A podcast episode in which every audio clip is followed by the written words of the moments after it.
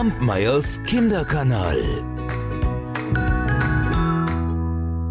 So, da sind wir wieder. Sagt einmal jetzt mal unter uns. Seid ihr auch manchmal faul? So ab und zu mal so richtig faul zu sein und nichts zu tun, ist wunderbar, oder?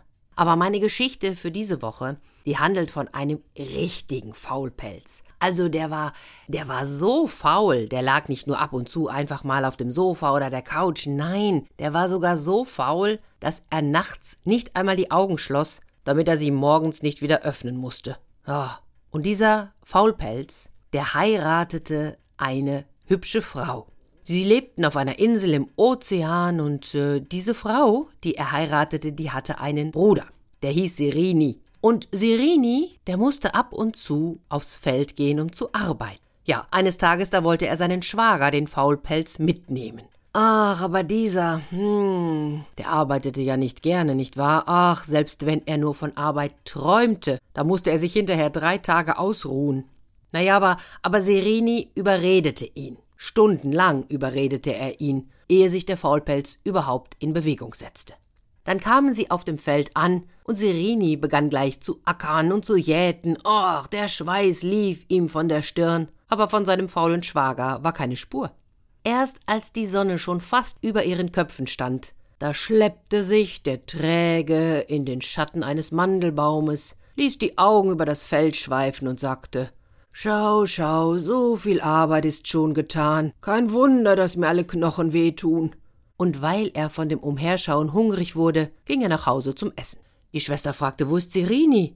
Ach, sagte der Faulpelz, dieser Faulpelz, der schwitzt vor Trägheit auf dem Feld und will nicht einmal zu Mittag essen. Ich soll mich statt seiner ausruhen. Und dann streckte er sich auf der Matte aus und schlief sofort ein.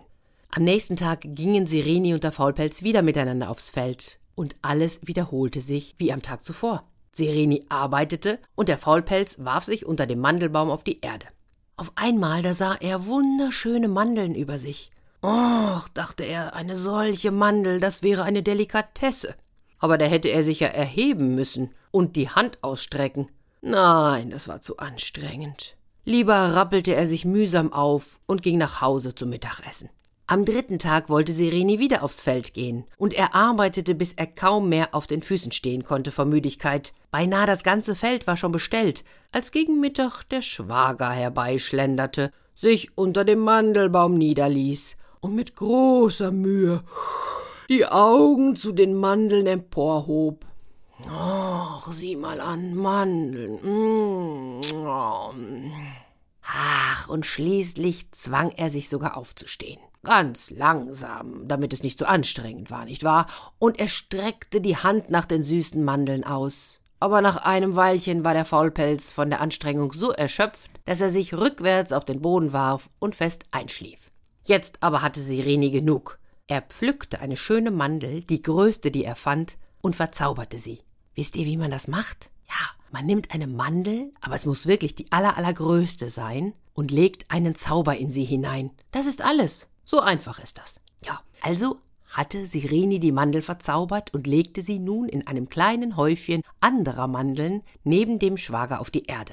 Und als der Faulpelz endlich erwachte oh, und die süße Bescherung neben sich erblickte, begann er zu essen. Und er aß und aß. Dabei aß er auch die verwunschene Mandel. Und die Mandel ließ sich im Magen des Faulen bequem nieder und begann ihn nachzuäffen. Kaum hatte der Faulpelz zufrieden geseufzt, wie gut er gegessen habe, ertönte aus seinem Bauch eine laute Stimme. Ach, wie gut habe ich heute gegessen. Oh, der Faulpelz erschrak, er dachte, im Mandelbaum säße ein Dieb, und er schrie aus vollem Halse Hilfe, Diebe. Und aus seinem Bauch erscholl es noch lauter Hilfe, Diebe. Der unglückliche Faulpelz stieß einen Pfiff aus, um Sirini herbeizurufen, aber die verzauberte Mandel in seinem Bauch pfiff noch lauter. Da erkannte der Arme, dass es sein eigener Bauch war, der ihn narrte. Er zwickte sich in den Leib, um die unselige Stimme zum Schweigen zu bringen, aber die Mandel in seinem Bauch kniff ihn noch heftiger von innen, so dass der Faulpelz vor Schmerz hochsprang. Aber was war das? Auch die Mandel begann in seinem Bauch zu hüpfen, und vor Angst rannte der Faulpelz nach Hause, so schnell ihn die Beine trugen. Und die Mandel in seinem Inneren lief noch schneller. Als der Faulpelz in der Eile einen Purzelbaum schlug und stolperte, stolperte auch die Mandel. Hilfe! schrie der Unglückliche und hielt sich den schmerzenden Bauch. Das ist mein Tod. Und die verzauberte Mandel schrie noch lauter als er.